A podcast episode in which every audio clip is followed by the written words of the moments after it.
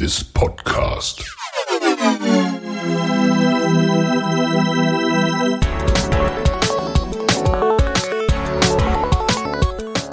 Water Polo Expert Talk. Get the insights.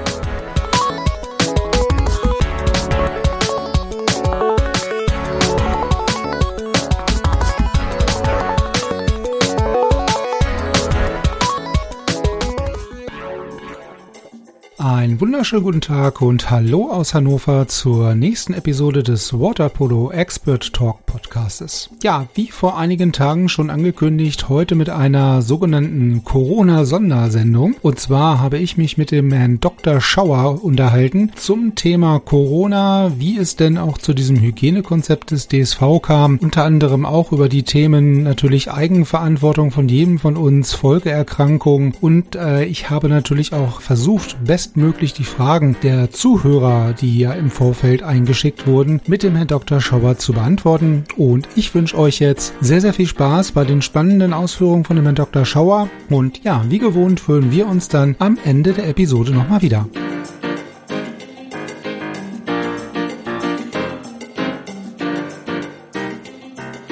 Es ist wieder Podcast-Zeit. Ähm, heute mal mit einer, naja, etwas anderen Episode oder anderen Folge, würde ich mal sagen. Ähm, wir haben zu Gast im Gespräch heute den Herrn Dr. Schauer. Ähm, Dr. Schauer, vielen Dank für, für, die, für die Möglichkeit, äh, sich mal äh, zu diesem Thema Corona ähm, genauer auszutauschen. Ähm, freut mich total, dass das so schnell und unkompliziert geklappt hat. Vielleicht stellen Sie sich einfach mal kurz den Zuhörern vor und dann würde ich dahinter nochmal ähm, so ein bisschen erläutern, wie wir beide quasi zusammengekommen sind und was so ein bisschen der Hintergrund des heutigen Gesprächs ist.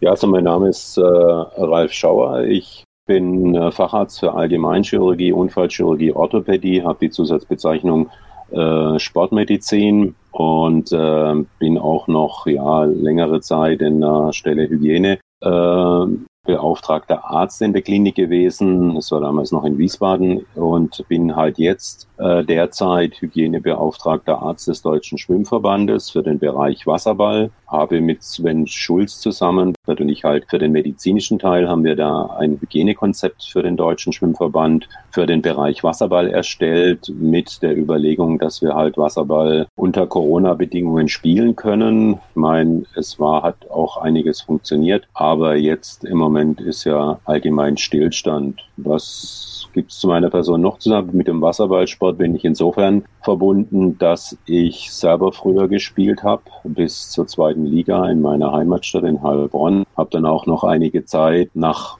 ja, circa 18 Jahren Pause dann doch wieder angefangen und ein bisschen Masters gespielt. Aber da gab es dann immer das Problem, der, dass ich zwei Jahrgangsstufen oder zwei Altersklassen tiefer spielen musste. Und ja, da merkt man dann schon, dass das einfach doch nicht mehr so funktioniert, wie sagen wir mal mit 20 oder mit 25.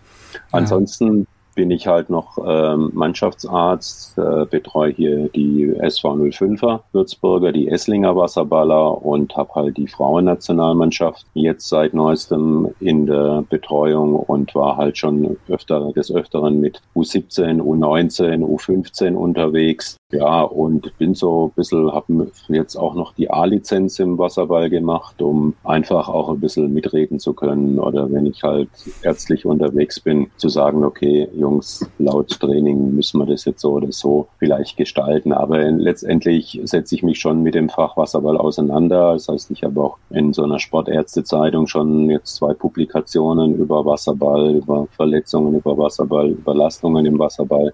Ja, und so bin ich jetzt halt indirekt in diese Corona-Geschichte reingekommen. Der Sven Schulz hat mich angesprochen, ob ich ihn da unterstützen könnte. Und ja, fand ich ganz spannend, ganz interessant. Und äh, insofern habe ich mich dazu breitschlagen lassen, habe dann auch das Angebot gemacht für den Hygienebeauftragten, so etwas noch etwas unwissend, was da auf mich zukommt. Und es ist natürlich schon jetzt im Anstieg der Zahlen und allem drum und dran, was da so mit zusammenhängt. Und man kann sich noch so viel auseinandersetzen mit der Geschichte. Es kommen halt immer wieder neue Fragen. Es kommen von den Vereinen Fragen.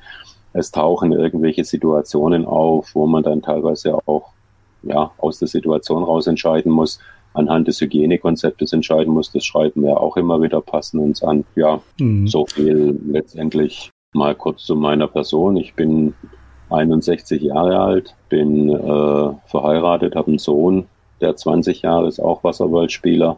Und ja, viel um den Sport, sich, ja. Genau, viel, viel, dreht sich viel um den Sport und vor allen Dingen ja auch um den Wasserball. Ähm, jetzt, jetzt hatten Sie ja eben schon gesagt, okay, als allgemein ähm, äh, tätige Art, sage ich jetzt mal, in diese, diese Corona-Geschichte beim DSV und diese Erstellung dieses äh, Hygienekonzeptes vom DSV so ein bisschen, naja, äh, nichtsahnend rein, reingerutscht sozusagen. Ne? Jetzt würde ich vielleicht lieber mal so von, von dem Allgemeinen oder bei so einem leichten allgemeinen Teil vielleicht anfangen, bevor wir jetzt so ein bisschen in dieses Wasserball-Sport-spezifische einsteigen, weil mhm. wir haben ja beispielsweise in dem, ja, in diesem Live-Talk auf Facebook und YouTube beispielsweise festgestellt, aber auch schon mit einigen ähm, vorherigen Gesprächspartnern in den oder Gästen in dem in dem Podcast, dass so dieses Thema ist halt wichtig, es ist omnipräsent und es äh, gefühlt hatte ich immer so den Eindruck, es besteht bei jedem so, so, so ein bisschen so, so ein gefährliches Halbwissen irgendwo. Und das war halt schlussendlich auch die Idee oder dann der Antrieb zu sagen, okay, ähm, wir, wir müssten uns mal mit jemandem quasi austauschen, der, der sich A damit auskennt und vielleicht nicht nur mit dem, ja, mit dem medizinischen Aspekt ähm, damit auskennt, sondern halt auch mit dem, mit dem Sport oder Wasserballspezifischen Aspekt auskennt. Und so sind wir beide ja auch ähm, mehr oder weniger in Kontakt gekommen. Und ähm, ja, bevor wir jetzt in dieses Wasserballspezifische einsteigen, vielleicht mal am Anfang so ein bisschen zu, zu diesem Corona-Virus Covid-19 an sich. Ähm, das ist ja nun nachweislich, also was heißt nachweislich? Also keiner weiß so genau, welche Folgeerscheinungen und welche, welche Langzeitschäden das hat. Was macht es denn so besonders oder unterscheidet es von anderen ähm, ähnlichen äh, Viruserkrankungen oder äh, ähnlichen ja, Erregern, die, die es in der Vergangenheit gab aus Ihrer Sicht? Naja, man muss so sagen, wir können auf keine, in Anführungszeichen, Studien zurückgreifen, wo man dann sagt, man hat das. Es kommt, bildet sich jetzt so nach und nach, äh, werden natürlich, weil jeder sich draufstürzt in der Virologie oder jetzt auch von den Medizinern, die damit zu tun haben, also das heißt jetzt Intensivmediziner, Internisten etc., kommen halt jetzt immer mal wieder neue Studien raus. Jetzt momentan auch ganz groß jetzt mit der Impfgeschichte, was sich da tut. Und insofern sieht man halt aufgrund jetzt der Zeit auch, wie es äh, vor sich geht, äh, was denn eigentlich so auf uns zukommt. Ja, es ist also nicht nur ein Virus, der jetzt, sagen wir mal, einfache grippale Symptome macht. Das kann er auch machen. Er kann auch gar keine Symptome machen, aber er kann natürlich auch bis zu schweren Lungenerkrankungen, bis zur Intensivpflichtigkeit, letztendlich auch, wie man dann gesehen hat, letztes Jahr oder jetzt ähm, im Frühjahr des Jahres in Italien oder auch in Amerika, wo halt viele dran verstorben sind. Ja. Inwieweit da jetzt die ganzen Zusammenhänge oder von der Untersuchung, wie das war, das muss man natürlich auch immer dann so ein bisschen im, im Zusammenhang sehen. Ansonsten die Coronaviren gibt es ja schon länger. Die gibt es ja, soweit ich weiß, glaube ich, 1920 oder so. Aber dieser SARS-CoV-2, äh, der ist halt jetzt da in Wuhan das erste Mal aufgetreten und man vermutet, so ist die Dings, dass er halt von Fledermäusen übertragen wurde. Nee, halt, ich habe was Falsches gesagt, die wurden Mitte der 60er Jahre identifiziert. Und also die können, und das ist halt, das, er kann sowohl Menschen als auch Tiere infizieren, diese äh, Coronaviren. Man hat es auch äh, mit, äh, das gibt dieses MERS und dieses äh, SARS, was äh, damals war MERS, das hatten wir, als wir in Doha waren, war das eine, immer im Raum gestanden, was dann von Kamelen und sowas übertragen wird.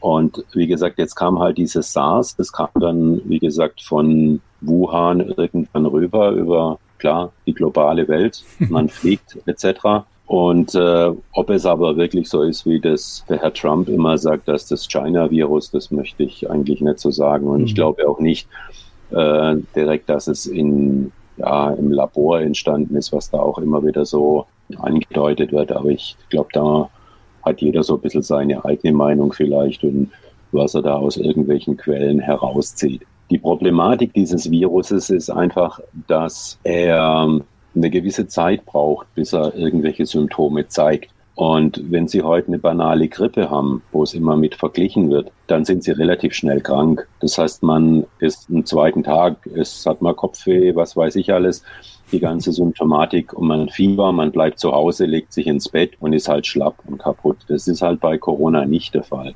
sondern bei mir hat es, ich hatte die ganze Geschichte schon Und bei mir hat es fast acht bis neun Tage gedauert, bis ich Symptome gezeigt habe. Die waren Gott sei Dank bei mir blande, muss ich sagen. Ich habe es also sehr gut überstanden. Ähm, was ganz typisch ist, sind diese Geschmacksstörungen. Das ist äh, also mir fiel es dann auf, als ich so einen Radler getrunken habe und habe gedacht, mein Gott, ist das umgekippt, ist das schlecht? Das hatte so einen Essiggeschmack.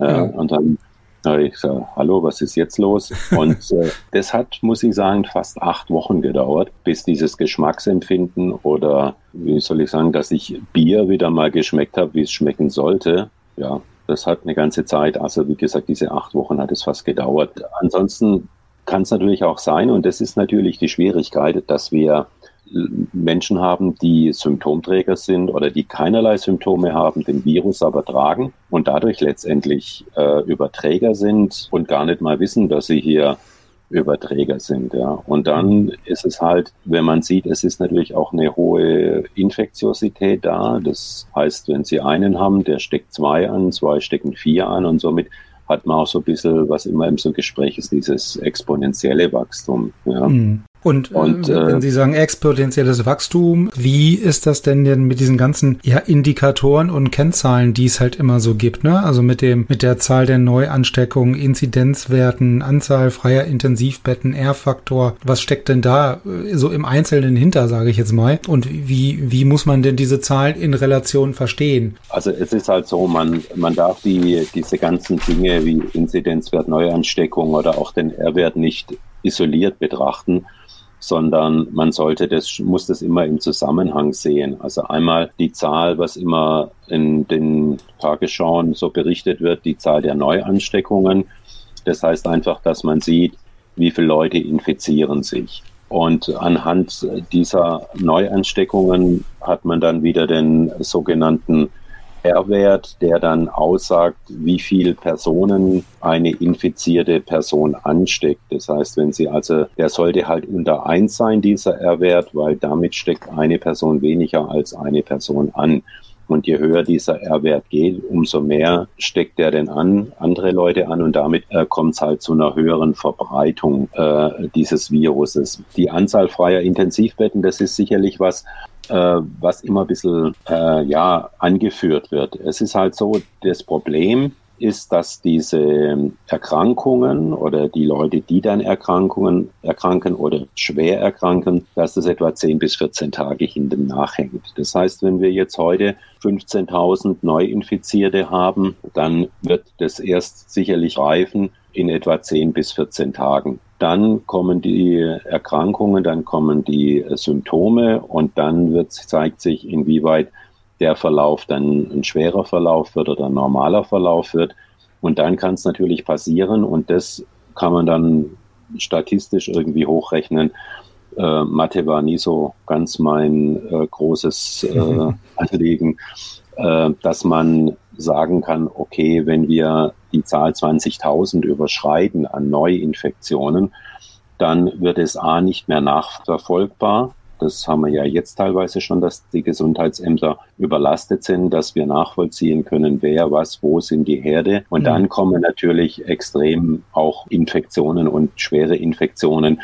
Und die können dann auch intensivpflichtig werden. Und was man halt nicht verkennen darf, und das geht immer in dieser ganzen Diskussion unter, und das merken wir halt jetzt in der Klinik auch, wenn es ist nicht nur die Anzahl der freien Intensivbetten, sondern es ist ja nicht nur, dass man ein Intensivbett hat und dass man eine sogenannte ECMO oder so eine Beatmung hat, bei der das Blut außerhalb der Lunge mit Sauerstoff angereichert wird, sondern sie brauchen ja auch äh, die Manpower dazu, die das Ganze ja bedient und äh, den Patienten mitbehandelt. Mhm. Und da ist halt das Problem. Wir haben im Pflegebereich massivst Mangel ab einer gewissen Zeit. Dann müssen Sie natürlich sehen, auch dieses Pflegepersonal oder auch Kollegen sind natürlich nicht davor gefeit, dass sie sich nicht auch anstecken, trotz aller Schutzmaßnahmen.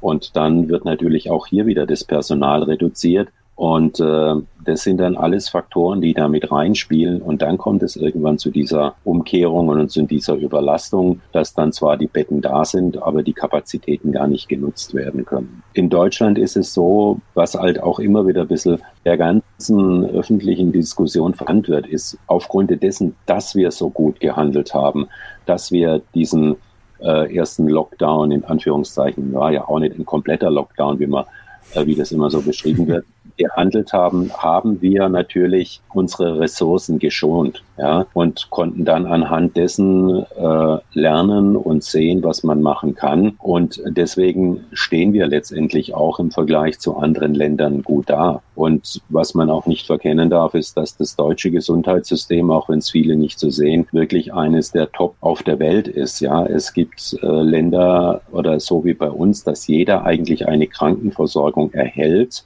das ist in anderen Ländern nicht so. Wenn Sie nach Amerika gehen, da haben alle keine Krankenversicherung. Und das ist ja auch die Problematik, warum dann so viele Leute sterben. Oder es sind nicht die Intensität oder Intensivkapazitäten da in den Krankenhäusern. Also das sind viele Dinge, die da mitspielen. Und da sind wir eigentlich in, in Deutschland ganz gut aufgestellt, auch von der Ausbildung der Mediziner her. Und ich denke, bis jetzt haben wir alles ganz gut gemanagt, wie das natürlich mhm. weitergeht und wie das wird, wenn die Zahlen überhand gehen. Das kann ich natürlich nicht sagen. Da wäre ich mhm. Prophet und dann würde ich auch nicht mehr arbeiten. ja, und, und äh, was Sie genau, was Sie sagen mit diesem Intensivbetten, dann sind zwar die Betten da, ne? Oder die, die ähm, Kapazitäten an, an Betten und an Equipment, aber halt keiner mehr, der sie, der sie bedient, äh, unter Umständen, ne? Weil die Leute, die dann dort natürlich vor Ort arbeiten, natürlich auch ein dementsprechendes hohes Risiko haben, sich, sich zu infizieren und dann halt auch dementsprechend auszufallen und dann äh, nicht mehr äh, zur Verfügung zu stehen. Ne? Also das ist ja und dass, dass man in Deutschland jetzt ähm, A, halt ein gutes Gesundheitswesen ähm, hat, sage ich jetzt mal, und ganz gut aufgestellt ist und halt von vornherein, naja, so ein bisschen proaktiver, äh, nenne ich es jetzt mal, war mit diesen ganzen Vorkehrungen und Maßnahmen, die man da, da ergriffen hat, halt nicht an diese äh, Schallgrenze von 20.000 vielleicht ranzukommen, ne? wie ganz wie in anderen Ländern und halt nicht wirklich das, äh, das ganze Potenzial, sage ich jetzt mal, was an Intensivbetten dann da wäre oder da ist, ähm, auf dem Papier zumindest, ähm, dann auch wirklich in Anspruch nehmen zu müssen. Ne? Also da, mhm. da gibt, gab es ja, ähm, was man so gehört hat, halt auch den einen oder anderen, der halt gesagt hat, na ja, also ich weiß gar nicht, warum ihr euch aufregt. Da ist doch noch so viel, noch so viel Platz in Anführungsstrichen. Ne? Und da halt nicht sofort an die, an die Grenzen zu gehen, ähm, kann ich also äh, absolut nachvollziehen, dass man das halt nicht getan hat. Von daher verstehe ich die Leute auch nicht, die dann wirklich sagen, okay, ich verstehe gar nicht, warum ihr euch beschwert, da sind doch noch so viel Betten frei. Ne? Jetzt, jetzt sagten Sie ja gerade, wenn, wenn Sie jetzt in die Zukunft schauen könnten, wären sie Prophet, aber was, was, äh, also wenn Sie jetzt das aus ärztlicher Sicht, sage ich mal, äh, betrachten, es gibt ja nicht wenig Leute, die, also ja, Corona-Leugner ist dann halt so ein harter Begriff, aber die weder was von den Maßnahmen halten, noch was von diesen ganzen Lockdown-Aktivitäten und Maßnahmen halten. Ähm, wie, was, was sagen Sie dazu? Also ähm, wenn Sie jetzt auch sagen, okay, in der Klinik kriegen Sie es quasi auch hautnah mit, wie, wie es dann abläuft und was dann sozusagen das, das Ergebnis des Ganzen ist, ist, dass viele Leute vielleicht äh, auch nicht unbedingt dafür sind und sich vielleicht dementsprechend ähm, auch, auch verhalten. Wie ist da Ihre Meinung zu, wenn Sie das tagtäglich dann wirklich auch hart nach, hautnah mitbekommen? Naja, sagen wir mal so, es ist, äh, man merkt es ja teilweise auch an sich selber, man,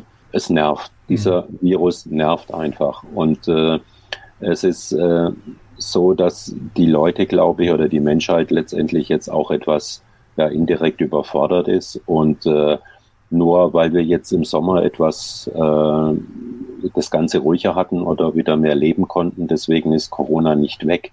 Ja, und der Virus ist eigentlich erst weg, wenn wir dementsprechende äh, Impfmaßnahmen haben oder Medikamente haben oder wir das ganz normal handeln können, wie jede andere Krankheit auch. Und bis zu diesem Zeitraum gilt es halt, die Infektionszahlen niedrig zu halten. Also sprich, dem Virus keine Möglichkeiten zu geben, sich zu verbreiten. Ich meine, wenn Sie jetzt Wuhan sehen, was jetzt in den Nachrichten wieder war, die feiern jetzt die Corona-Freiheit, ja. Klar, in einem, sagen wir mal jetzt etwas äh, totalitäreren Staat wie China, wo von oben angeordnet wird, was gemacht wird äh, oder was zu machen ist. Da tragen die Leute ihre Masken, sondern die machen das halt. Und wenn die zu Hause bleiben müssen, dann bleiben die zu Hause. Und äh, was mich immer so ein bisschen ärgert, ist, wenn es dann äh, so mit den Grundgesetzen und mit allem argumentiert wird. Ich meine, wir leben hier in Deutschland in einem sehr freien Land und ich kann hier sagen und lassen und tun, was ich will, in Anführungszeichen, ja, wenn ich mich gesetzeskonform verhalte. Und äh, von daher sehe ich hier meine Freiheiten nicht eingeschränkt oder wie mal einer sagte, meine Freiheit fängt da an, wo ihre Freiheit aufhört. Ja. Mhm. Also das muss man natürlich auch mal ein bisschen sehen. Und es ist letztendlich die Menschheit gefordert, aber man kann nicht an die Vernunft Vernunft appellieren, weil der Mensch einfach jemand ist, der auch eine gewisse Führung braucht. Das sehen Sie in Betrieben, wo der Chef streng und autoritär ist, da funktioniert es. Ja, da sind die Angestellten, die setzen sich oder rufen, rufen sich zusammen und sagen, naja, der da oben ist ein Idiot, aber wir. Und da, wo es eine lockere Führung ist, da ist es meistens so, dass dann der Laden, jeder macht, was er will und dann ist halt keine richtige Struktur mehr drin. Ja. Das Beste wäre natürlich so ein Zwischending, eine Führung und aber auch äh, eine gewisse Menschlichkeit dazu. Das ist mhm. aber ziemlich schwer durchzuführen. Und so ist es jetzt halt auch. Es wird letztendlich appelliert von der Regierung an die ja, Bürger, das, die Maßnahmen zu machen. Aber man muss natürlich letztendlich auch gewisse Vorgaben machen. Und die Schwierigkeit ist natürlich, dass sie die Vorgaben jetzt nicht einheitlich machen von Bundesregierung her. Das hängt wieder mit unserer ja, politischen Lage zusammen, dass jedes Bundesland eigen ist. Ist ja auch verständlich, äh, wenn Sie irgendwo jetzt Mecklenburg-Vorpommern da hinten nehmen, wo wenig Leute leben, wo wenig Infizierte sind warum müssen wir da so eine harte Maßnahme durchziehen? Ja? Aber letztendlich gilt diese Maßnahme, die jetzt gerade läuft, einfach nur dazu, den Virus einzudämmen, dass der Virus, die Verbreitung halt eingedämmt wird und dass wir dadurch die Zahlen wieder etwas runterbringen und damit wieder weniger infizieren. Und so versucht man dann etwas den, dem Virus halt die Grundlage zu nehmen und ihn etwas auszuhungern. Ich, ich, glaube auch mal, dass äh, das würde ja auch so ein bisschen bedeuten oder bedeutet ja wahrscheinlich auch, dass jeder Einzelne so ein bisschen ähm, auch Teil der Lösung ist, ne? Und jeder so sein, ja. seinen Teil dazu beizutragen hat. Ähm, und es ist irgendwie so ein bisschen, naja, gefühlt ähm, wie so oft, dass halt so eine kleine kleine Gruppe von Leuten quasi das Ergebnis von allen so ein bisschen bisschen anknabbert und ein bisschen versucht irgendwie zu zu beschädigen oder kaputt zu machen, ne? Dass halt immer das große Ganze nicht funktioniert, weil es halt so eine kleine kleine Gruppe gibt in Anführungsstrichen, die die dann alle alles so ein bisschen ins, ins Negative zieht. Ist so das, das Gefühl, was ich oft ja, es ist halt, habe. Was so, ähm, ich meine, dass die jungen Leute natürlich feiern wollen, ist, hat, versteht wohl, oder verstehe ich genauso. Wir waren, als wir jung waren, auch umtriebig und äh, wollten was machen und wollten was tun. Aber es ist, es ist wirklich eine Ausnahmesituation, wenn man das so sieht. Und wenn Sie mal zurückgehen, äh, zu dieser spanischen Grippe, die damals, glaube ich, 50 Millionen Menschen irgendwie dahin gerafft hat. Äh, das ist irgendwann auch vorbeigegangen, obwohl die diese Möglichkeiten, die wir heute haben, nicht hatten. Ja, aber man muss, ich sag mir immer, wenn jemand 20 Jahre alt ist, für den ist ein halbes Jahr oder ein Jahr, wo er sich ein bisschen einschränkt, nicht viel mhm. im gemessen an der Gesamtlebenserwartung. Für jemand, der 70 65 oder so, was auch das ist für den bedeutet ein Jahr natürlich schon deutlich mehr, ja. Und äh, warum will man nicht alle ein bisschen zusammenstehen und, und zusammen oder jeder sein bisschen Teil macht, ja. Das heißt ja nicht, dass alle, einige alles machen müssen und manche gar nicht. Und, sondern dass jeder sein bisschen Teil dazu beiträgt äh, in der Gemeinschaft, dann haben wir sicherlich auch eine gute Chance, diesen Virus wieder in den Griff zu kriegen. Aber äh, wenn man teilweise sieht, was für Aggressionen äh, mhm. untereinander herrschen, ja, und äh, man merkt es ja teilweise an sich selber, da hält man sich dran, setzt einen Mundschutz auf und zwei meinen, sie müssen es nicht tun. Ja. Und dann äh, gibt, ergibt ein Wort das andere und dann wird natürlich hier indirekt auch eine Aggression gesch geschürt. Ja. Ich meine, ich muss nicht alles richtig finden, was ich mache, aber wenn man es aus dem Sport nimmt, wenn der Trainer sagt, ihr schwimmt jetzt 10 mal 400 und ich frage mich als Wasserballer, warum soll ich 10 mal 400 schwimmen? Mhm. Ich wir schwimmen, schwimmen maximal vielleicht 30 Meter im Spiel. Aber dann denke ich mir, okay, was soll's, Augen zu und durch. Und dann schwimme ich halt die 10 mal 400. Und auch wenn ich den Sinn dahinter vielleicht jetzt im Moment nicht sehe, aber wenn es dann im Spiel der Fall ist, dass ich im letzten Viertel immer noch Luft habe und meinem Gegner davon schwimme, weil ich halt diese 10 mal 400 im Training hinter mich gebracht habe, dann habe ich wieder Nutzen davon, ja. Mhm. Und so denke ich, muss man das vielleicht auch ein bisschen sehen. Wenn ich einfach jetzt sage, okay, Mundschutz nervt, aber ich setze ihn auf und wir sind viel schneller durch aus der Geschichte, dann sage ich, okay, es hat was gebracht, ja. Und es ist ja, ich habe dann auch schon gesagt, ich meine, wer denkt an uns Chirurgen? Wir haben acht Stunden am Tag den Mundschutz auf. Uns fragt keiner, ob wir irgendwelche äh, Atemnot oder, oder Kopfschmerzen oder sonstiges haben. Ja? Ich meine, ja. könnte ich ja auch mal argumentieren und sagen, ja, alles recht und schön. Also ich operiere jetzt ohne Mundschutz, ja. Da mhm, ist ja. gleich der Aufstand da. oder OPs nur bis 14 Uhr, weil danach äh, genau keine OPs mehr, dann ist die Mundschutzzeit um. Ähm, aber wenn, Sie jetzt schon gerade sagen, ich als Wasserballer und äh, dann haben wir doch schon mal eine ganz gute Überleitung zu, zu diesem Wasserball-spezifischen Themen. Ich meine, Sie sagten ja ganz am Anfang, ähm, dass äh, dann natürlich auch ähm, ja so ein bisschen dann am Anfang die Aufgabe war, für den Verband so ein, so ein Hygienekonzept ähm, zu erarbeiten und zu erstellen und da gewisse Dinge äh, oder Regularien ähm, aufzutun und aufzustellen. Wie, wie kam es denn quasi dann oder wie ist denn dieses Hygienekonzept am Anfang entstanden? Sie haben ja schon mal so ein bisschen, bisschen was angedeutet, aber wie, wie sind Sie das Ganze denn angegangen? Gab es da auch wieder so eine, ja, so ein, so ein kleines, kleines Team, äh, das das Ganze angegangen ist? Wie ist denn das Ganze losgegangen mit diesem Hygienekonzept? Also es gibt vom, vom DSV eine sogenannte Taskforce, die quasi das Obergebilde ist für sämtliche Abteilungen, also sei es Schwimmen, Freiwasserschwimmen, äh, Turmspringen, Synchronschwimmen, Wasserball. Und dann gibt's in diesen eigenen äh, Bereichen äh, auch nochmal äh, Hygienebeauftragte, die jetzt sich da auch ein bisschen drum im Fachbereich selber kümmern, weil es ist halt ein, ein Schwimmer, sage ich mal, oder ein Synchronschwimmer, hat natürlich, was jetzt Wasserball angeht, was ich so wirklich mhm. alles beachten muss oder bedenken muss, natürlich nicht die Ahnung. Und äh, aus dieser Überlegung heraus hat mich dann halt Sven Schulz angesprochen und hat äh, gesagt, Mensch, komm, ich brauche jemanden, der sich mit Wasserball etwas auskennt, von der medizinischen Seite her. Was müssen wir alles bedenken? Was können wir? Und äh, dann habe ich mir halt meine Gedanken dazu gemacht. Er hatte schon so ein grobes Konzept alles stehen, was er gemacht hat. Und dann haben wir natürlich darüber diskutiert. Er als ja, Trainer und so auch, was müssen wir beachten beim Wasserball? Also es sind ja so Sachen wie, das Problem ist, dass wir eine Kontaktsportart sind, ja. Wir haben. wenn der Ball ins Wasser kommt, dann bilden sich Pärchen und diese Pärchen, die sind das Spiel über eigentlich beieinander. Und wenn Sie einen Sender nehmen, wenn der vorne drin steht, dann sitzt der Verteidiger auf ihm drauf. Und dann sind die Wange an Wange oder kämpfen, machen, tun. Die haben einen, einen hohen Puls, die haben einen hohen Blutdruck in dem Moment, die atmen stark und damit haben die natürlich auch eine, eine hohe, ähm, sagen wir mal, Aerosole, was sie verbreiten können etc. Das war das eine Mal, dass man das ganze Spiel etwas analysiert, wo, wo müssen wir beachten, was kann passieren. Das nächste kam dann das Ganze drumherum, also sprich die Organisation des Ganzen. Wie müssen wir ähm, das aufbauen, dass wir überhaupt spielen können?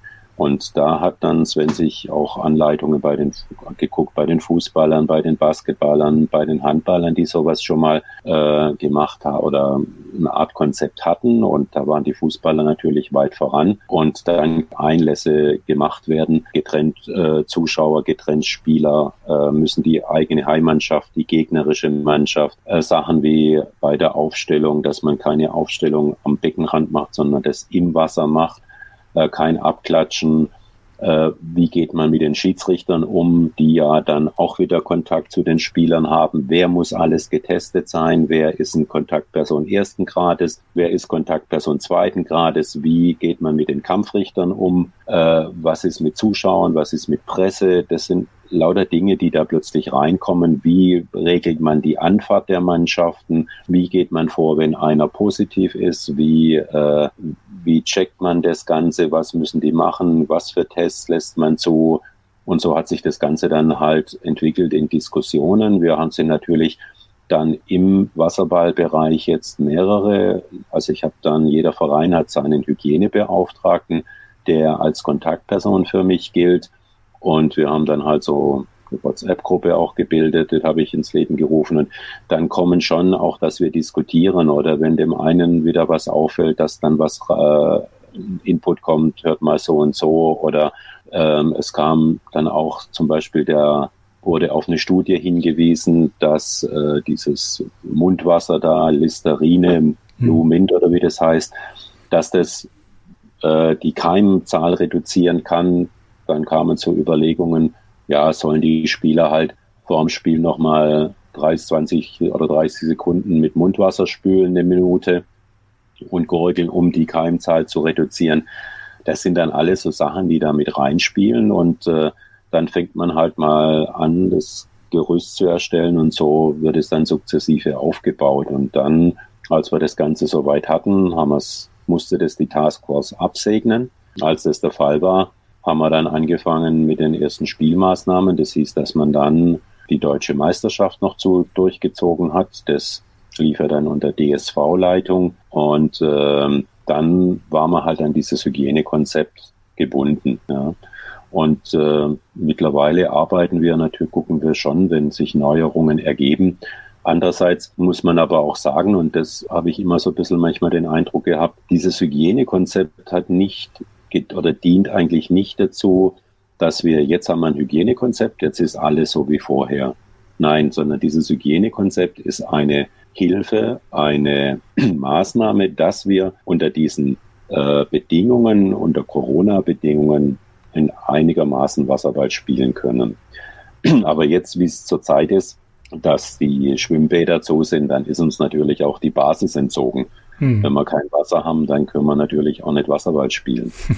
Und ja. äh, also was, was ich ganz spannend finde, ist, was Sie, was Sie sagen, dass natürlich dann zum einen äh, auch ähm, der Austausch zu anderen Sportarten, die da vielleicht schon ein bisschen weiter waren, stattgefunden hat. Ne? Dass man sich da Infos geholt hat von, von äh, wie Sie sagten, von den Fußballern beispielsweise, die ja schon so ein Konzept haben oder hatten und damit ja auch ganz gut zurechtkommen, denke ich mal, mit den Vorgaben. Aber natürlich auch dann dieser Austausch untereinander, ne? dass ähm, zu, zwischen diesen Hygienebeauftragten der jeweiligen Vereine dann natürlich auch ein Austausch stattfindet, ähm, der, der halt äh, wirklich aktuell ist. Ne? Wenn jemanden, wie Sie sagen, was auffällt, ähm, dass der dann doch mal darauf hinweist oder dass man sich dann intern in dieser Gruppe dann nochmal über gewisse Maßnahmen austauscht. Ich meine, man kann natürlich nicht alles, was angebracht wird oder so, aber äh, mit einbeziehen, aber man hinterfragt es und mhm. ähm, klar wird man in einer gewissen Weise auch ein bisschen betriebsblind, da sieht man da mal was nicht oder da was nicht. Und dann ist es immer wieder ganz gut, wenn ein Außenstehender das bringt. Ja. Nur es ist halt wichtig, dass dass es eine konstruktive Kritik ist, eine mhm. und, und die der Versuch äh, sagt, Mensch, ich habe das und das gelesen, könnte das nicht was für uns sein oder kann man das und das machen oder ähm, mir da eine Mail schreibt und sagt, Mensch, äh, mir ist das und das aufgefallen, kann man das nicht vielleicht irgendwo mit einbinden? Aber nicht, dass es dann, wie es dann teilweise ja so in der trotzigen Art, oh, das und das oder hier, ich will das und das haben und da bin ich jetzt beleidigt drüber, warum der und warum nicht das. Ja. Mhm. So funktioniert das System nicht. Und das nächste ist natürlich klar, wenn Sie jetzt die, die Bundesliga-Fußballer, da steckt Geld dahinter. Das haben wir nicht. Wir sind Amateure. Sie können mhm. die uns, oder wenn Sie die Wasserballer nehmen, das war dann auch immer das, die Problematik, wann testen wir, wie weit vorher können wir Tests zulassen. Ich meine, sie können die Jungs oder auch die Frauen oder Mädels nicht wegstecken vier, fünf Tage vorher. Die sind alle irgendwo berufstätig, die studieren, die machen, ja, was weiß ich, oder sind Soldaten oder sonstiges. Aber es ist nicht so wie im Fußball, die dann eine Woche hier in Quarantäne gehen und sich abschotten und dann gehen die halt in ihr Stadion und dann spielen die. Das funktioniert bei uns nicht. Mm, nee, und das, das ist die große Schwierigkeit dabei. Ja. Und natürlich, das nächste ist ein, äh, was weiß ich, Bayern München oder wie sie alle heißen, die großen Vereine, die einen Haufen Geld haben. Ja, die, dann ist doch Pillepalle, ob so ein Test 50 Euro oder 100 Euro kostet. Ja, wenn Sie zum Beispiel sehen, dass äh, diese PCR-Tests, die dann, ja, wir hatten, glaube ich, Spannen zwischen 25 und privat versichert, ein Schiedsrichter 165 Euro. Ja. Das ist schon mal eine Spannung, ähm, ja. Ja, und das muss natürlich bezahlt werden. Und äh, der Verband, der im gewissen Teil da bei den Schiedsrichtern, glaube ich, auch was übernommen hat, das, der kann natürlich auch nicht hier unendlich viel übernehmen, ja. Und äh, die Vereine sind natürlich, kommen auch an ihr Limit. Und äh, wenn das jetzt mit den Schnelltests, was ja jetzt immer mehr kommt, äh, auch eine gewisse Sicherheit bietet, dann ist es natürlich eine viel günstigere mhm. Geschichte, weil dann kostet halt so ein Schnelltest 10, 10 Euro. Und wenn sie einmal dann ein Spiel haben und haben 200 Euro, das ist natürlich was anderes, als wenn sie über einen PCR-Test 500, 600 Euro bezahlen. Mhm. Ja. Und die, ich meine, die großen Vereine, vielleicht jetzt wie Spandau oder Hannover, wo Geld da ist oder ein bisschen mehr Geld, sagen wir mal so, die können das wahrscheinlich stemmen. Aber wenn sie, ich sehe es ja hier in Würzburg oder ich denke auch kleinere Vereine, sei es Weiden oder sonst wo, Esslingen, da wird es oder wird es einfach schwieriger, sowas zu stemmen. Vor allen Dingen, wenn Sie sehen, wenn die noch viele Jugendmannschaften haben, das sehe ich bei Esslingen, die haben ja U12, U14 etc. Ja, da geht irgendwann mal, da zahlen sie ja nur noch für die Tests in der Liga und äh, das, da tun sich die Vereine natürlich schwer und das dann immer zu vermitteln, warum und für was das gut ist und dass das gut sein soll oder dass wir das halt machen, dass wir das machen können, das ist halt die Schwierigkeit. Und ja, man schwankt da immer so zwischen Boomern und was setzt sich durch, was, äh, was geht einfach nicht. Wen mache ich mir zum Freund, wen mache ich mir zum Feind oder mache ich mir alle zum Feind. Ja, also es ist schon ja, viel Fingerspitzengefühl und auch mal Ruhe, Ruhe bewahren und versuchen, mhm. das in irgendeiner Form zu vermitteln und zu sagen, Leute, kommt, das ist halt jetzt eine blöde Zeit. Es geht jetzt auch darum, den Wasserballsport am Leben zu erhalten und äh, nicht Klar ist es schwierig, wenn sie jetzt Jugendmannschaften haben, die Jungs zu motivieren, wenn keine Spiele sind und ja, das ist schon, ist schon nicht einfach, das stimmt, ja. Aber der, das, ähm, denke ich mal, ist ja, nicht, nicht unbedingt jetzt nur auf die Jugendmannschaften vielleicht äh, zu beziehen, sondern irgendwie ist gefühlt im Moment so ein bisschen bei, bei jedem so ein bisschen, naja, die Luft raus ist vielleicht das schlechte Wort, aber ähm, ja, man ist so ein bisschen, ja, weiß nicht so wirklich, wo es hingeht, ne? Und so ein bisschen perspektivlos, das Ganze. Ja, ich meine, das ist ja als nächstes Jahr noch äh, Olympia und äh, da haben ja die Herren noch die Möglichkeit der Qualifikation. Aber da muss man halt auch sehen, wie, wie, das, wie das Ganze dann funktioniert, wenn, wenn mit, mit Lehrgängen es schwierig wird und so, weil einfach wieder keine Bäder da sind, etc. Also das, aber das ist natürlich eine Geschichte, denke ich, die auch die anderen Länder dann mhm. betrifft. Ja, also sei es jetzt Holland oder Italien etc. Ja, und da, da kommen ja noch, also sind ja dann quasi zwei, zwei Aspekte oder zwei Locations oder zwei Veranstaltungen. Ne? Also einmal diese Qualifikation an sich, wo man halt nicht, nicht wirklich weiß, äh, wie, wie geht das Ganze vor, vor sich, äh, findet das überhaupt statt, unter welchen hygienischen Bedingungen findet das statt, mit Zuschauern, ohne Zuschauern, Beschränkungen, ja, nein, Tests äh, wahrscheinlich auf jeden Fall. Und dann halt noch äh, im Anschluss dann dazu Olympia, ne? wo man ja auch nicht weiß, äh, in welchem Umfang das jetzt wirklich stattfindet. Ne? Also das ist ja dann nochmal eine ganz andere Hausnummer als so eine, so eine Qualifikation. Ja, das auch mit Zuschauern. Olympia. Ja, ob es mit Zuschauern stattfindet, ohne Zuschauer. Ich meine, ja. die LEN hat ja auch ein, ein Hygienekonzept herausgegeben dann für die Champions League wieder. Und das müssen sie halt dann alles immer wieder koordinieren und unter einen Hut bringen. Was verlangen die Vereine, also was verlangt jetzt der Europäische Schwimmverband? Wie können wir das wieder äh, umsetzen? Wie ist es, mhm. wenn tatsächlich eine Runde stattfindet? Mannschaften, die dann im Ausland waren oder in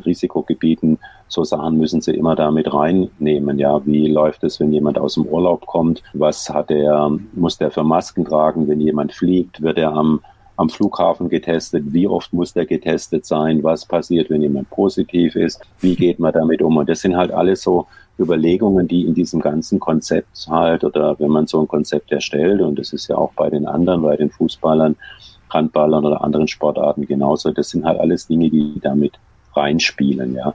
Und dann ist mhm. es natürlich so, selbst wenn sie die Sportler dann isolieren, die haben ja auch immer noch Privatkontakte, ja.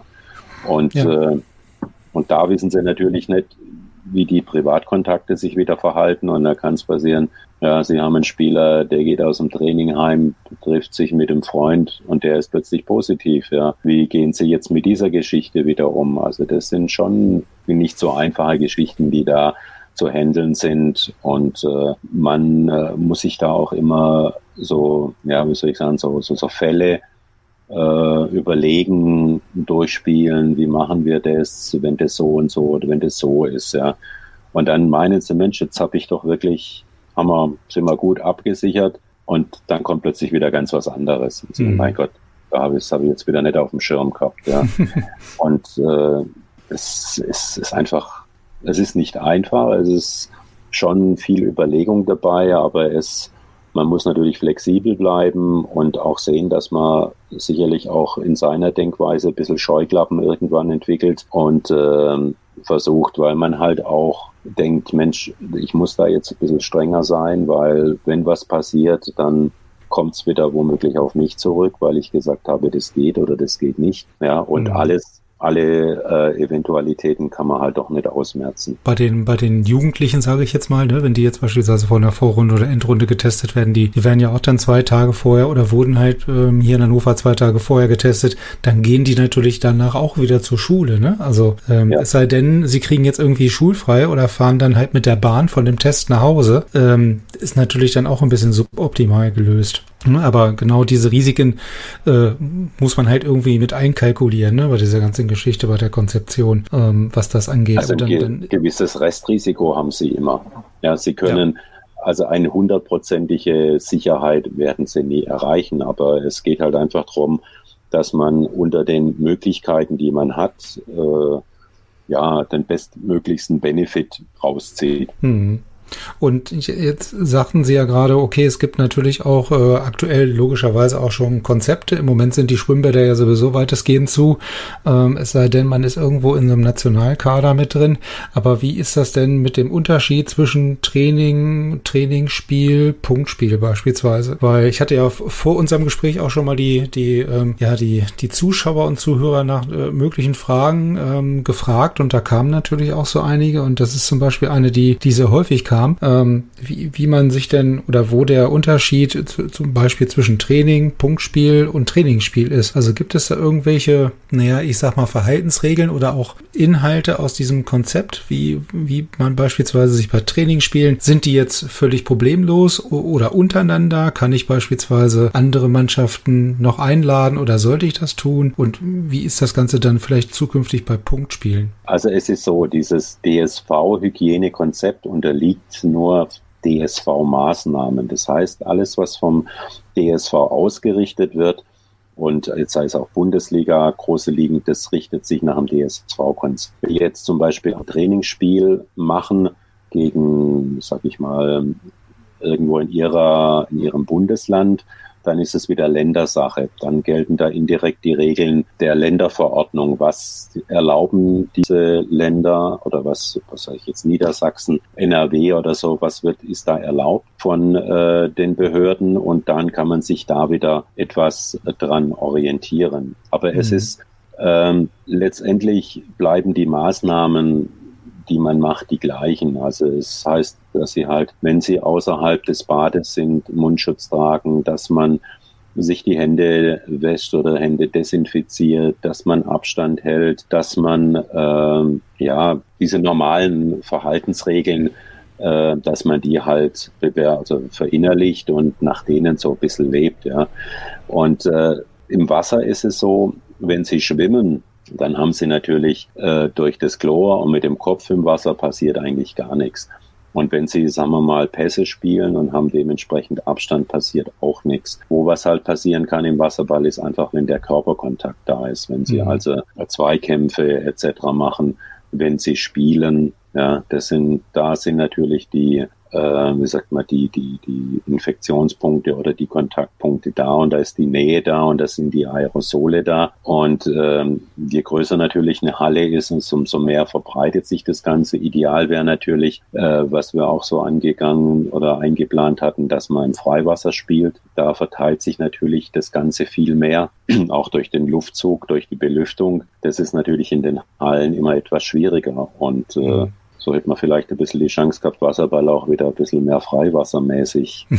Und er ist ja eigentlich auch ein guter Freiwassersport. Ja. Das stimmt, ja. Solange das Wetter und die Temperaturen mitspielen, ist das auch immer sehr gern gesehen, glaube ich, bei vielen. Genau. Aber es ist halt bei den Trainingsspielen ist es schon schwierig. Ich meine, sie kennen halt äh, den Gegner, wenn er jetzt, was weiß ich, der Nachbar ist oder so, was weiß ich, wenn Duisburg 98 gegen ASC spielt, Trainingsspiel macht, dann kennen die sich ja so einigermaßen oder sind ja auch immer so ein bisschen im gleichen Bad. Aber wenn sie jetzt natürlich über eine größere Strecke fahren und zu einem Trainingsspiel dann ist es immer schwierig. Ich meine, man kann dann sagen, okay, man macht, äh, wenn man so ein Trainingsspiel plant, um eine gewisse Grundsicherheit zu haben, man misst Fieber kurz, wenn die reinkommen, dann können Sie ja schon mal sagen, wenn einer Fieber hat, der ist schon mal raus. Ja, oder mhm. wenn einer Krankheitssymptome, sei es Schnupfen oder ein bisschen Husten hat, dann ist der raus. Um da jetzt nicht, es, oftmals ist es einfach nur eine banale Erkältung auch, ja, aber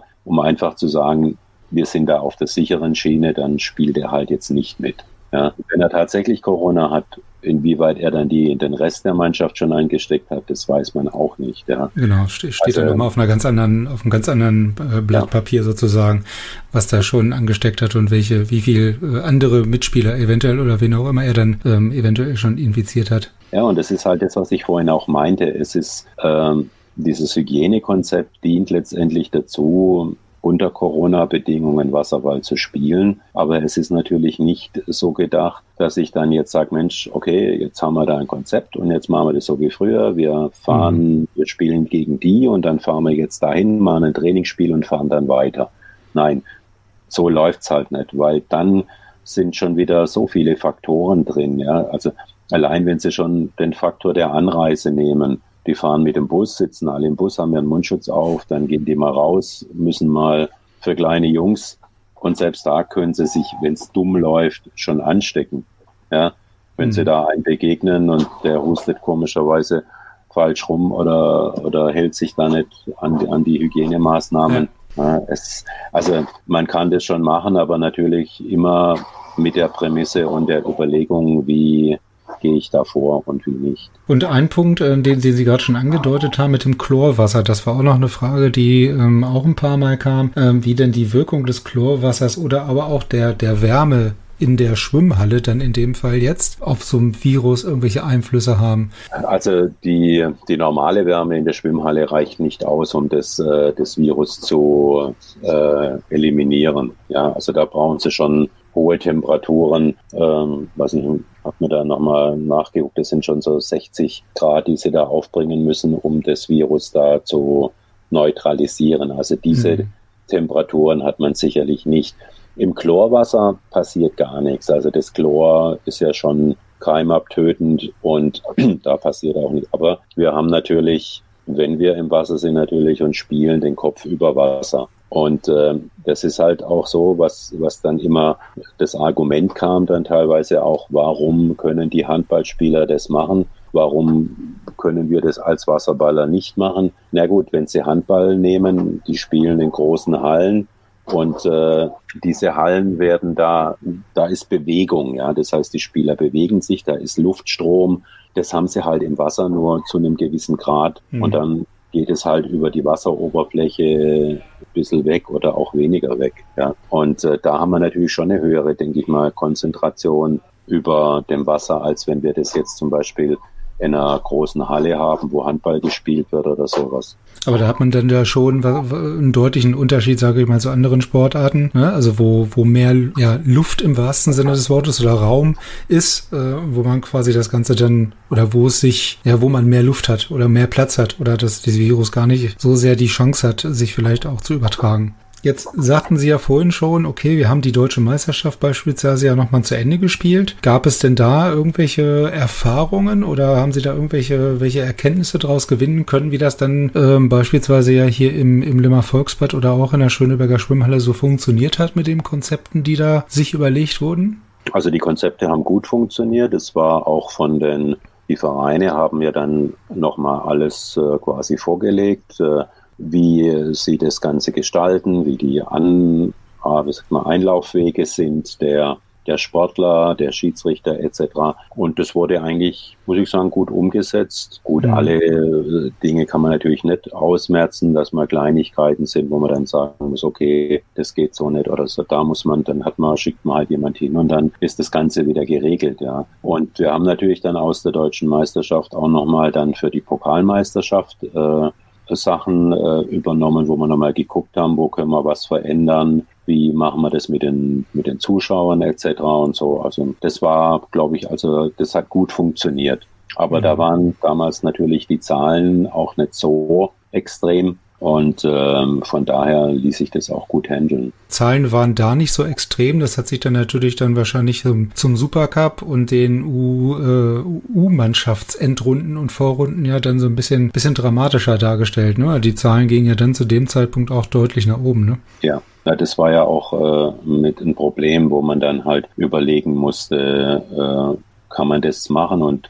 es ist halt auch so, es ist ja nicht nur, dass man Wasserball spielt, sondern mit diesem Hygienekonzept oder als Verband hat man ja auch eine gewisse Sorgfalts- oder Obhutspflicht für seine Sportler. Und äh, von daher geht es auch darum, dass man die Gesundheit der Sportler wahrt und die Sportler nicht einfach da in was reinrennen lässt. Ja. Mhm. Das war halt klar, ist es für die Jungs, dass sie das dann vielleicht nicht einsehen, warum darf ich jetzt nicht spielen oder warum kann ich keine deutsche Meisterschaft spielen. Aber da ist, geht die, steht die Gesundheit einfach im Vordergrund und dann muss man halt die Risiken abwägen und dann muss man sehen, wie groß ist die Gefahr. Dann ist es natürlich auch äh, hinter jugendlichen Sportlern haben sie natürlich auch wieder die Eltern, die das natürlich auch dann tragen müssen oder mit äh, einverstanden mhm. sein, dass die Kinder spielen und da, da spielen dann halt solche Faktoren oder mehrere Faktoren mit rein und dann muss man irgendwann halt mal eine Entscheidung treffen und ob die allen passt oder ob die allen gerecht ist, das, äh, ja. oder sie können es nicht allen recht machen, sagen wir mal so. Ja. Ja, genau. Das, das wäre jetzt auch meine Anmerkung gewesen. Genau. Also man kann es halt nicht, nicht immer allen recht machen, ne? Aber äh, viel wichtiger finde ich dann, äh, A, dass, dass äh, Entscheidungen halt dann so getroffen werden, dass sie dann auch für alle gelten, ne? Und äh, dass sie halt auch ja logisch erklärt werden und auch vermittelt werden können. Ne? Also wenn, wenn sie das dann quasi die, die Begründungen für die Absage eines Turniers dann ja basierend auf den Vorgaben äh, begründen können und das alles plausibel ist, dann, dann spricht da ja auch nichts gegen. Ne? Es muss halt bloß irgendwie so ein bisschen Gleichbehandlung für alle da sein und wenn das nachhaltig und plausibel zu begründen ist, ähm, ich glaube, dann, dann wird man, stößt man da auch nicht auf so große, große Widerstände, denke ich mal. Na gut, ähm, es sind immer wieder welche dabei, die es dann doch nicht ganz einsehen oder oder ja, ja, das ist ja jetzt nicht so gut für unsere Spieler und was weiß ich oder unsere Jugendspieler. Aber sie müssen halt auch sehen, die, die Jungs und Mädels haben ja auch noch einen sag ich mal, einen Nebenjob und dieser Nebenjob heißt Schule. Und wenn sie jetzt aufgrund des Sports dann plötzlich wieder die Schule irgendwo oder nicht in die Schule können, weil sie sich beim Sport Corona eingefangen haben und in Quarantäne mhm. müssen. Ja. ja. Äh, es ist so viel Schule ausgefallen und ich denke, das muss man natürlich auch nochmal mit ins Kalkül ziehen und äh, dann werden ja nicht nur jetzt die Mannschaftsmitglieder, sondern dann die Mitschüler kommen ja dann auch wieder irgendwo in, in die Belange und äh, es hängt einfach viel zu viel dran, wenn, wenn man solche Entscheidungen dann treffen muss. Und äh, ja, und da ist man dann einfach manchmal auch wirklich, dass man sagt, okay, das ist jetzt in der Gesamtheit alles viel wichtiger. Und äh, die in Deutschland lebt man halt noch nicht vom Wasserball, sondern von seinem Beruf und ja, das, das ist richtig, ja. Also ich glaube auch äh, aus, aus Elternperspektive ist das auch absolut nachvollziehbar, dass man jetzt, sage ich mal, den Fokus dann wirklich darauf legt, die, die Schule wahrnehmen zu können, weil im Zweifelsfall, wie Sie richtigerweise sagen, verdient man mit Wasserball eher seltener Geld als später mit dem Beruf, der dann auf der Schule basiert. Ne? Also das, ja. das ist, denke ich mal, dann für jeden auch oder für, zumindest für viele Eltern dann sehr, sehr gut nachvollziehbar. Ähm, jetzt ja beschäftigt man sich ja natürlich auch auch, Sie sagten vorhin schon, die LEN hat auch ein Konzept. Ähm, für, die, für die Champions League beispielsweise wird es dann ja auch äh, ein anderes oder einen anderen Modus geben, sage ich jetzt mal. Ne? Also keine Einzelspieltage, ja. sondern das Ganze irgendwie in mehreren, vier äh, kleineren Turnieren, glaube ich. Ähm, ja. was, was, was halten Sie von, von solchen Überlegungen oder Konzepten? Oder generell auch die Frage, im, im Ausland wird ja oder wurde ja noch sehr, sehr viel länger Wasserball gespielt oder auch vielleicht ganz kurz nur unterbrochen oder ganz unterbrochen. Also da gab es ja auch die unterschiedlichsten Konstellationen und Vorgehensweisen, wie im Ausland damit umgegangen wurde.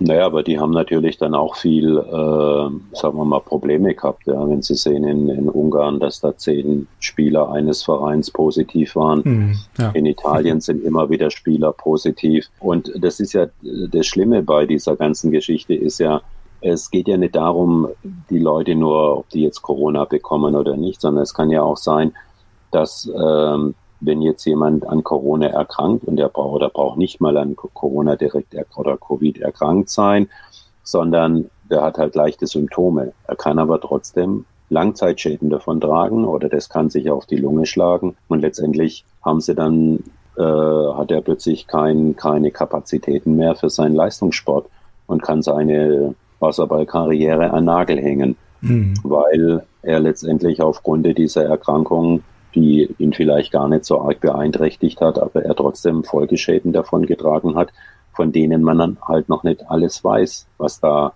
so auf uns zukommen kann. Und deswegen ist es auch wichtig, dass äh, die Spieler dann immer wieder, wenn sie positiv waren und in Sport zurückkehren, dass die dann halt eine sportärztliche Untersuchung bekommen mit EKG, wo man guckt, hat das Herz was abbekommen, hat die Lunge was abbekommen.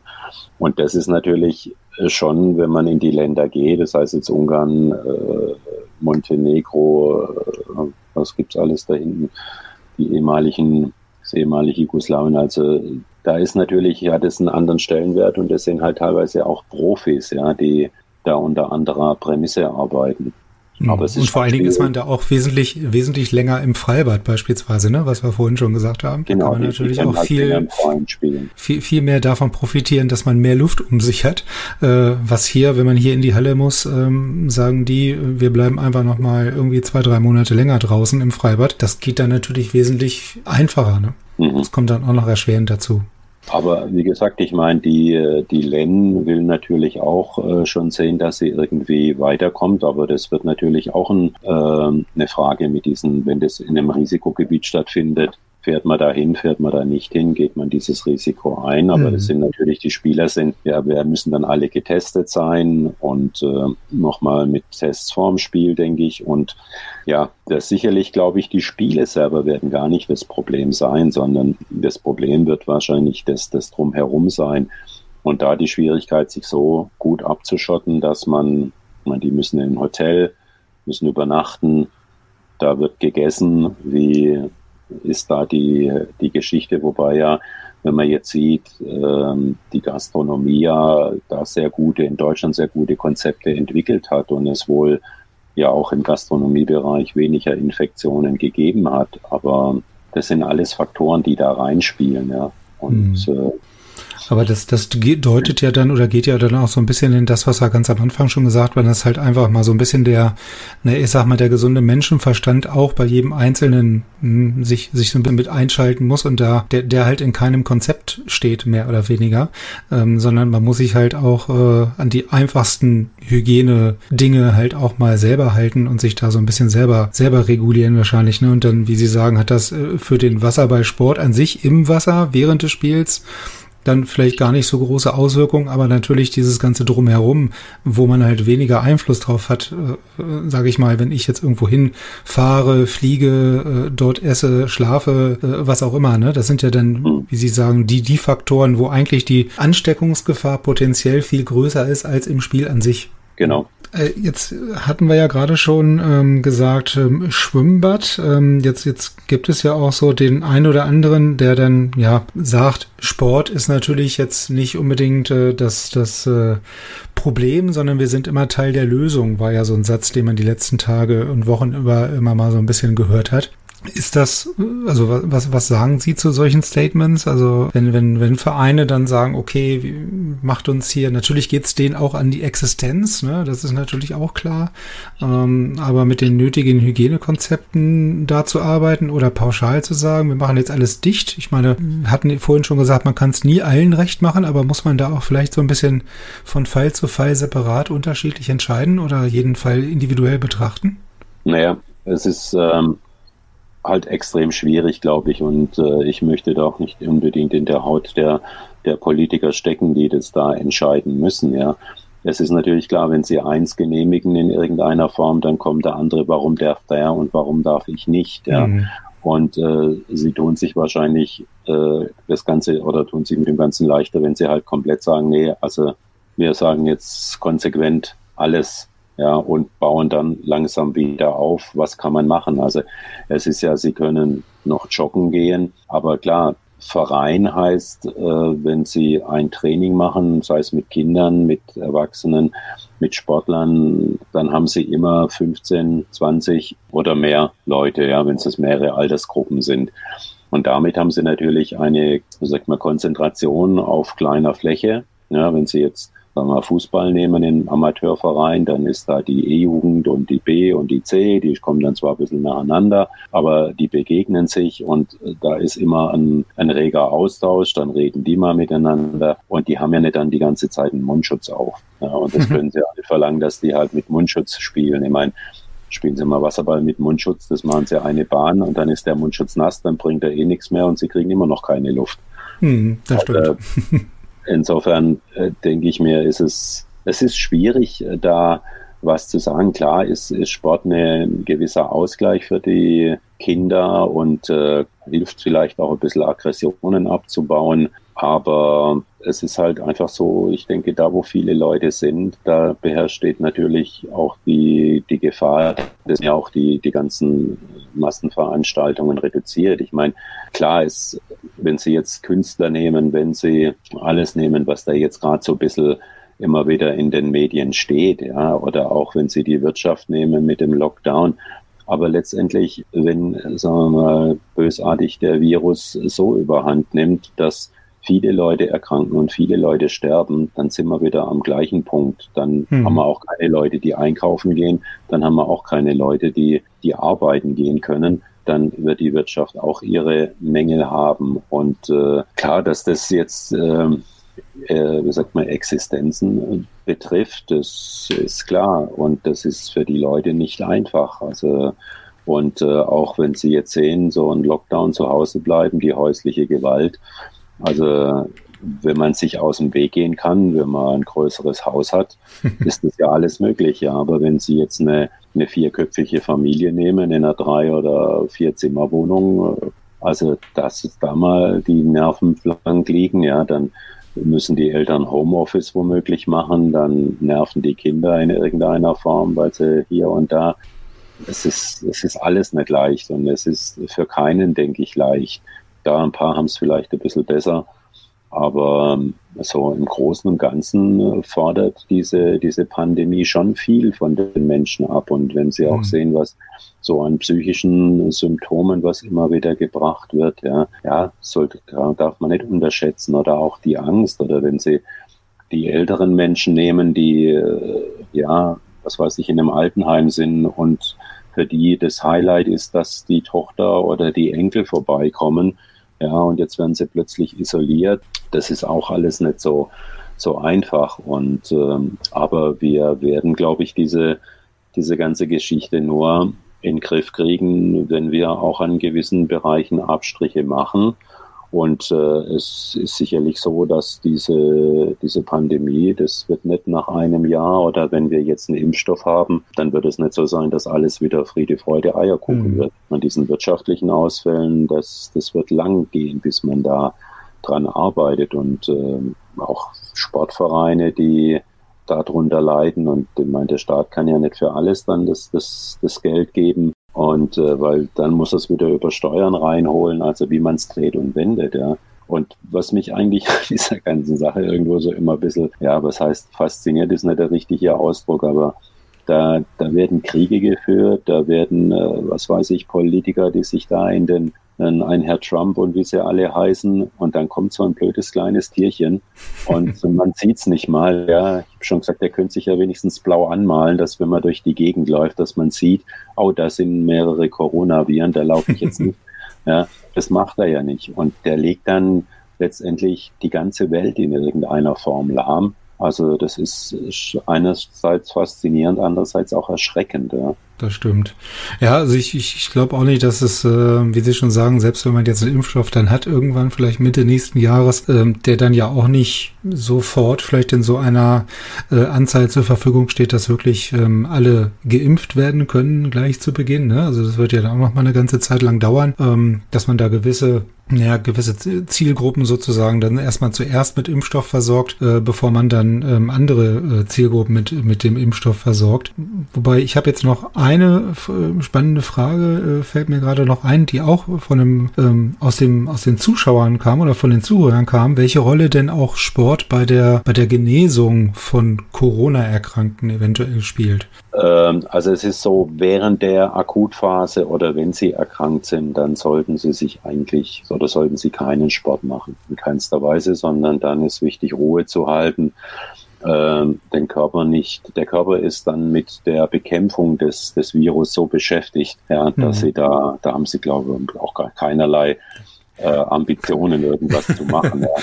da also, geht's einem dreckig genug. Ja, also wenn ich bei mir denke, ich hatte jetzt, wie gesagt, jetzt von den Symptomen hielt sich das wirklich in Grenzen, aber ich hatte auch so ein bisschen Gliederschmerzen, was man halt auch bei einer normalen Grippe hat. Aber also ich war froh, wenn ich liegen konnte mhm. und äh, wenn ich meine Ruhe hatte. Ich habe viel geschlafen äh, in der Zeit und habe einfach versucht, äh, ja, mich vernünftig zu ernähren, auch nicht den Darm zu extrem zu belasten, viel zu trinken, Obst zu essen, Gemüse zu essen und halt in der Hoffnung, dass mein Immunsystem dann das Ding irgendwann mal wieder in den Griff kriegt. Ja. Danach ist es natürlich klar, wenn Sie jetzt jemanden haben, der, der schwer erkrankt war, den müssen Sie wieder vorsichtig ins Leben zurückbringen. Und da ist Sport sicherlich äh, eine gute Möglichkeit, aber natürlich jetzt nicht Sport in dem Sinne, was wir jetzt unter ja, Wasserball-Leistungssport, sondern da müssen sie halt mal, wenn da jemand an der Lunge erkrankt war, oder richtig erkrankt oder beatmet war,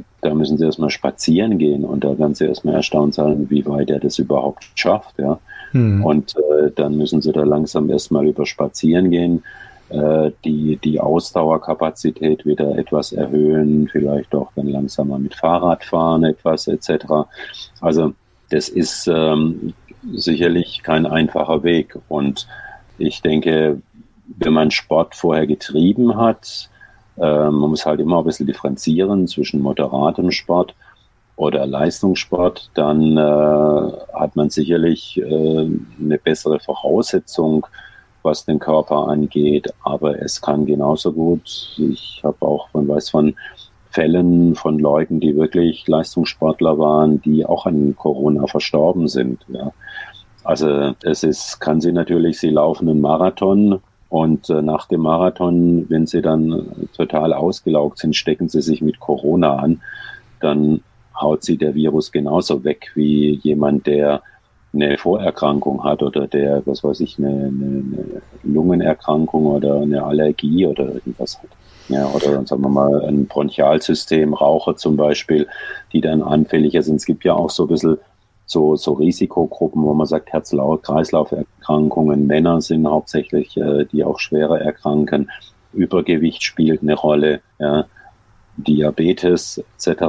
Also da sind schon einige Dinge, die aber genaues weiß man halt noch nicht. Das war auch immer das Gespräch mit den Blutgruppen, das ist aber auch noch nicht so richtig, sagt mal, untersucht. Ich meine, da, da wird sich noch einiges tun und wir werden auch noch im Laufe der Zeit jetzt auch merken, was äh, dieses Virus eigentlich noch alles kann und in welche Zellen sich das alles reinsetzt. Man weiß, es kann sich in Herzzellen ganz gut reinsetzen, weil da dieser äh, Transmitter da, dieses ACE-Rezeptor vermehrt vorhanden ist und den haben sie halt im Herzgewebe, den haben sie im Lungengewebe und damit kommt der Virus halt in die Zellen rein und äh, was da passiert oder auch jetzt äh, Sachen wie banale Dinge, Wortfindungsstörungen, ja, was man eigentlich so gar nicht auf Corona zurückgeführt hat oder auch Leute, die wenig Symptome hatten, junge Leute, die plötzlich einen Schlaganfall kriegen, einfach weil Corona natürlich auch äh, in, in das äh, Gerinnungssystem eingreift. Deswegen hat mir das auch irgendwann rausgekriegt. Dann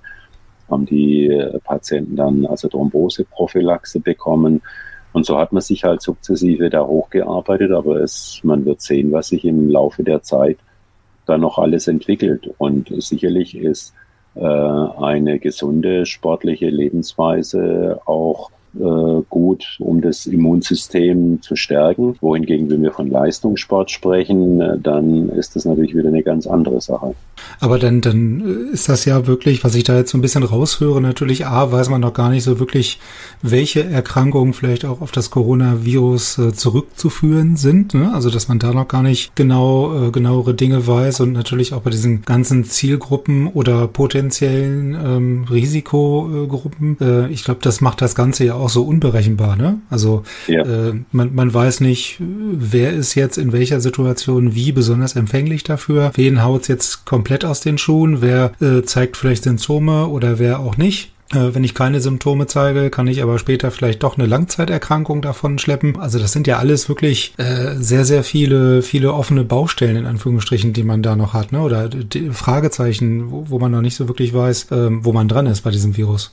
Ja, das wird sich halt, denke ich, jetzt so im Laufe der, der Zeit oder wenn man immer mehr über dieses äh, Virus erfährt oder lernt, wird, wird man dann halt sehen, was da alles für Zusammenhänge sind, ja. Und äh, mit den, äh, wie sagt man, mit den Impfungen ist es natürlich auch so. Das ist jetzt natürlich alles, da wird ein Haufen Geld reingesteckt. Das sind alles ein bisschen Schnellschussverfahren auch. Und Sie sehen, ein normaler Impfstoff braucht ja deutlich länger, ja, aber man arbeitet jetzt an von unterschiedlichen Positionen aus, äh, wie man den Impfstoff angeht. Und äh, naja, wenn Sie mit Präsident der Vereinigten Staaten sind, wenn Sie Corona haben und dann mit dem Hubschrauber in ein Krankenzimmer mit oder in eine Krankenwohnung gebracht werden mit acht Zimmern und man ihnen alles, was gut und teuer ist, reinspritzt, ob es hilft oder nicht, äh, dann muss man natürlich sehen, dann haben sie natürlich unter Umständen schlechtere Karten. Ja es ist, es ist schwierig und äh, man muss sehen, wie sich das Ganze weiterentwickelt. Und ich hoffe natürlich schon äh, für unseren Sport auch, dass sich äh, es so normalisiert, dass wir auch wieder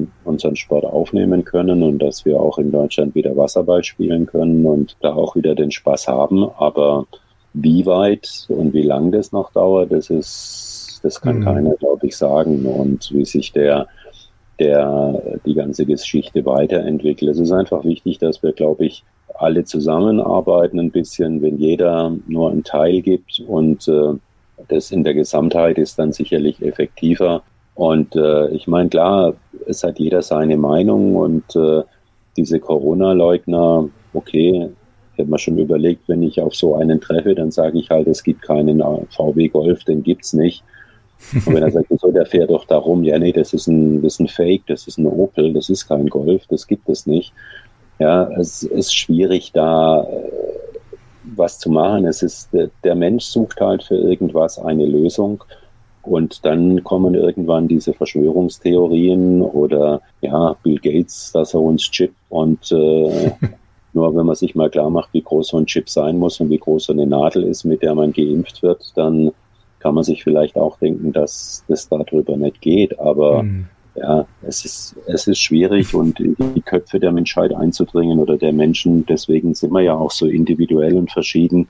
Und da was zu raten, es muss sich jeder, glaube ich, so ein bisschen eine Meinung bilden, klar. Aber was ich halt glaube, ist, dass wir uns, äh, wir oder wir leben in einem doch recht freien Land in Deutschland. Wir leben nicht in, in Belarus, wo sie auf die Straße gehen müssen, um das zu bekommen, was wir hier haben. Und äh, ja, man appelliert halt einfach an die Vernunft der Menschheit und wenn alle ein bisschen mitziehen oder wenn wir einfach gucken, dass wir uns an die Kleinigkeiten halten, also sprich die Händedesinfektion oder Hände waschen und Mundschutz tragen und äh, was weiß ich, in die Ellenbeuge niesen und so, dann glaube ich, haben wir ganz gute Chancen und dann hat man, glaube ich, auch ganz gute Chancen, äh, ohne eine größere Erkrankung da durchzukommen. Mhm, eine hundertprozentige Gewissheit hat man nicht. Dazu ist das Leben auch viel zu risikoreich. ja. Es kann sein, sie versuchen sich, was Gott alles zu schützen und bleiben zu Hause und gehen nicht aus dem Haus und dann fällt ihnen aus irgendwelchen Gründen die Lampe auf den Kopf und sie sind tot. Ja, mhm. also das ja. sind einfach die Dinge, die wir nicht im Griff haben. Ich glaube, es, was wichtig ist, dass wir, wie das auch schon so ein bisschen durchkam, äh, wir müssen mit dem Virus leben. Das wird uns noch eine längere Zeit beschäftigen. Aber wir sollten vernünftig damit leben. Wir sollten uns an gewisse Dinge halten. Und äh, ich glaube, dann ist auch ein ganz normales Leben mit diesem Virus unter gewissen Einschränkungen möglich. Mhm. Und irgendwann sind wir so weit, dass wir wieder die Sache im Griff haben und dann geht es irgendwann das normale Leben wieder weiter. Andererseits kann man diese Zeit natürlich auch nutzen, um ja, wieder mal etwas entschleunigter zu sein, nicht immer höher, schneller, weiter. Da was habe ich neulich mal gelesen, was waren das doch für schöne Zeiten mit dieser Maske, wenn wir dann mit einem furchtbaren Darmvirus mit Pampers an der, am Strand liegen und uns nach den Masken sehen. Nee, also ich hoffe, so weit kommt's nicht, das stimmt. Also da, äh, glaube ich, ne nehmen wir lieber die Maske in Kauf, das stimmt. Ja, aber ich, ich glaube, diese Individualität von jedem, die, die ist ja auch, ist ja auch gut. Ähm, aber manchmal würde man sich wünschen, dass äh, gewisse äh, Gruppen ihren, ihre Individualität jetzt nicht unbedingt durch, durchsetzen müssten oder allen ihre Meinung aufdrücken müssten. Ne? Und ich denke, wie Sie schon so richtig sagen, wenn da jeder so seinen kleinen Teil dazu beiträgt, dann kommt man da auch naja, tendenziell schneller und besser durch. Ja? Und zwar äh, jeder Einzelne. Ja, ich sehe es halt immer vom Sport her. Es ist einfach, wenn man eine Mannschaftsleistung, eine gute Mannschaftsleistung ist immer effektiver, als wenn sie einen Spieler haben, auf den alles zugeschnitten ist. Ja. Hm, ja. Und wenn sie, äh, es zeigt der Jürgen Klopp immer so schön, der mit eigentlich wenigen No-Names oder mit ein, zwei Leuten da immer eine, eine gute Truppe heranbildet, ja, und diese in der Mannschaftsleistung einfach was äh, bewerkstelligen, und äh, das, glaube ich, ist wichtig und das, denke ich, kann man auch aus dem Sport nehmen, dass wir einfach hier ja eine Teamleistung vollbringen müssen, wo jeder sein Teil mitbringt und wo der eine mal für den anderen mal ein bisschen weitergeht. Wenn der jetzt seinen Mann durchschwimmen lässt, dann übernehme ich den halt und äh, der macht es dann beim nächsten Mal für mich. Und so haben wir dann eine Effektivität und äh, ob wir dann immer gewinnen, das steht dann auf einem ganz anderen Bild, aber wir uns nicht vorwerfen,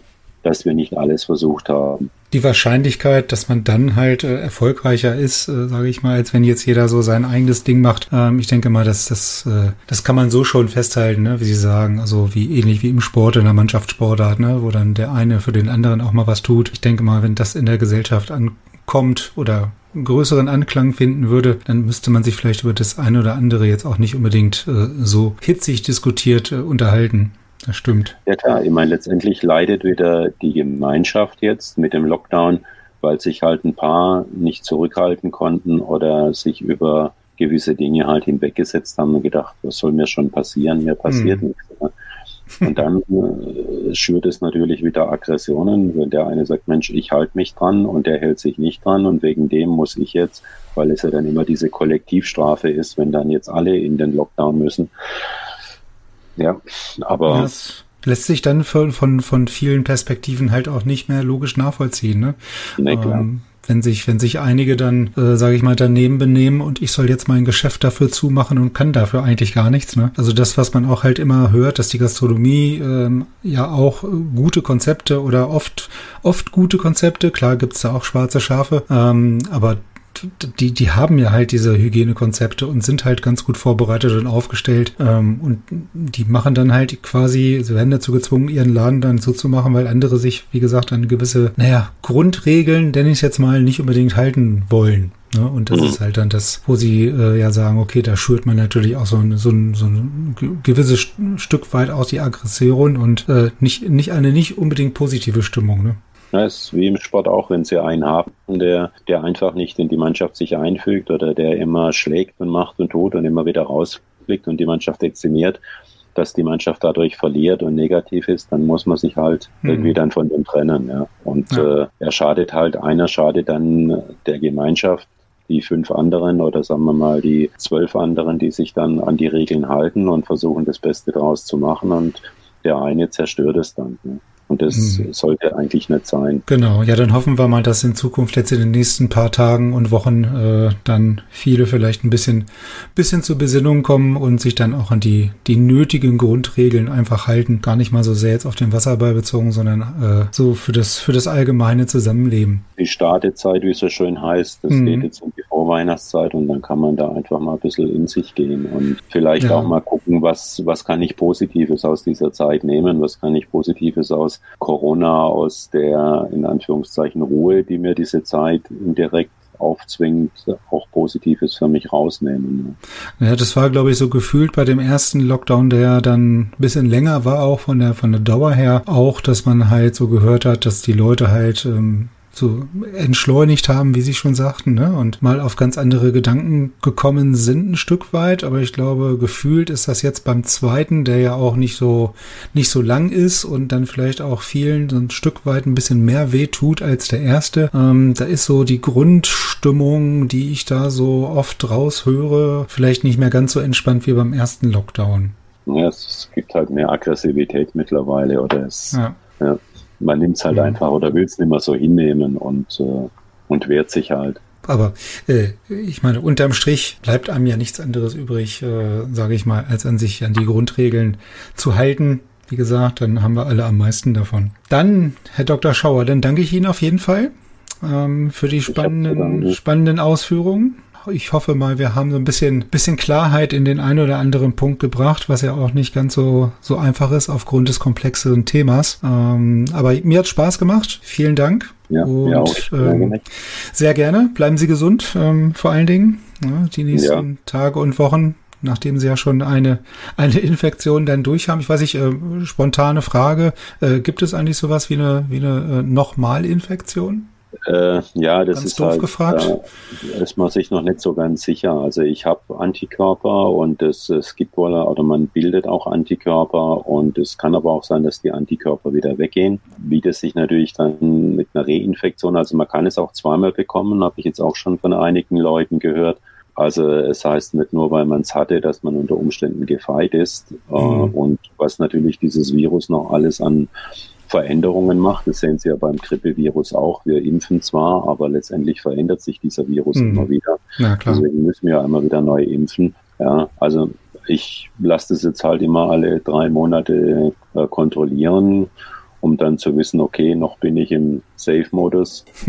Aber wenn das dann mal weg ist, dann muss ich auch wieder, oh, jetzt muss ich doch mehr aufpassen. Genau, genau. Gut, aber nichtsdestotrotz, ähm, bleiben Sie gesund und ähm, ja. ja, bedanke mich für das Gespräch. Ja, ich habe zu danken. Wünsche Ihnen noch einen schönen Abend. Dankeschön. Ja, danke, gleichfalls. Tschüss. Tschüss. Eine sehr, sehr spannende Episode des Waterpolo Expert Talk Podcastes geht wieder einmal zu Ende. Knapp anderthalb Stunden Zeit und äh, Fragen, Antworten zu dem Thema Corona, Corona im Wasserball.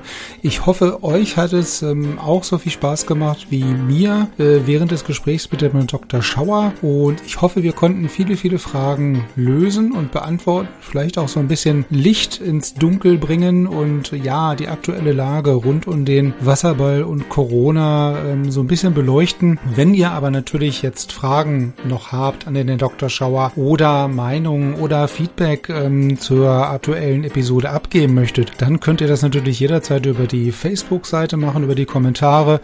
Nutzt das Feedback-Formular auf der Webseite und ja, schlussendlich kann ich mich natürlich nur bedanken bei dem Herrn Dr. Schauer für die vielen, vielen spannenden Einblicke in den Alltag auch eines Arztes Arztes, der auch mit Corona zu tun hat, der mit Wasserball zu tun hat und der selbst schon Corona erkrankt war. Von daher, ja, wie gesagt, bleibt alle gesund. Ich freue mich auf euer Feedback. Bis dahin, ciao, tschüss aus Hannover.